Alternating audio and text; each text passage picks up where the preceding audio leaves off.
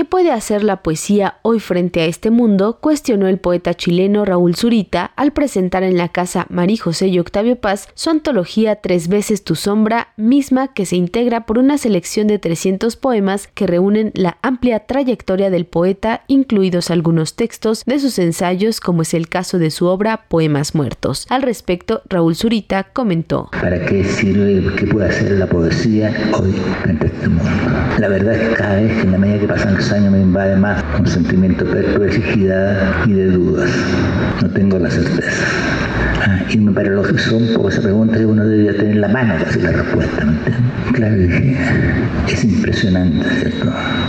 Como les comentaba también antes, unos minutos antes, que es impresionante recibir un premio a la trayectoria cuando hay tantos y tantos y tantos y tantos y tantos y tantos seres humanos a los cuales les fue negada esa precisamente tener una trayectoria.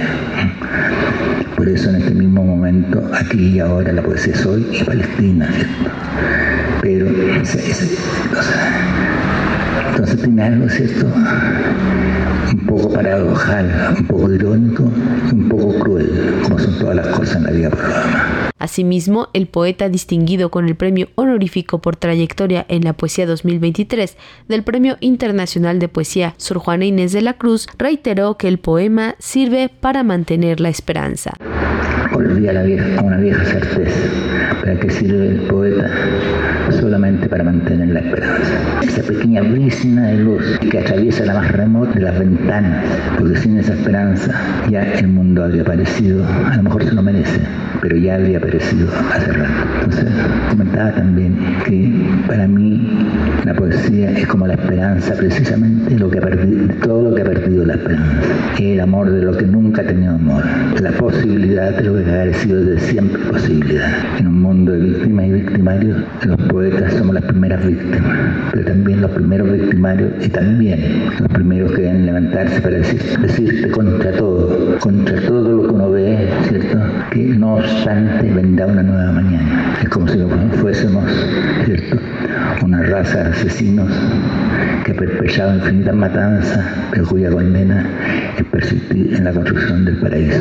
Pound creo que termina en uno de sus cantos, precisamente, precisamente con esa frase. Quise construir el paraíso, no pude, dejen que el viento hable, el viento es el paraíso.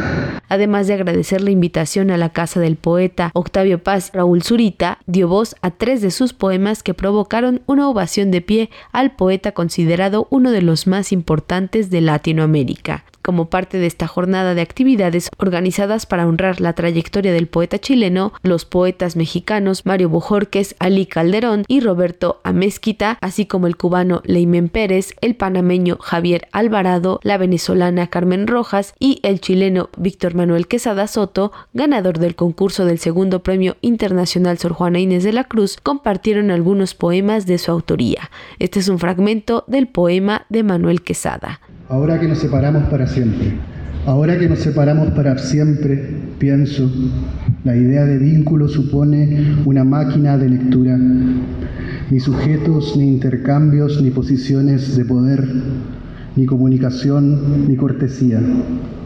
Piezas, fragmentos que van y vienen desde y hacia lo inarticulado, escombros, nociones que oscilan entre la ausencia de orden y el orden de las formas, pienso. Zurita, uno de los grandes de las letras y fuertes candidatos al Premio Nobel de Literatura, tendrá una última presentación en la Ciudad de México para este miércoles 15 de octubre en la sala Adamo Buari del Palacio de Bellas Artes. Para Radio Educación, Pani Gutiérrez.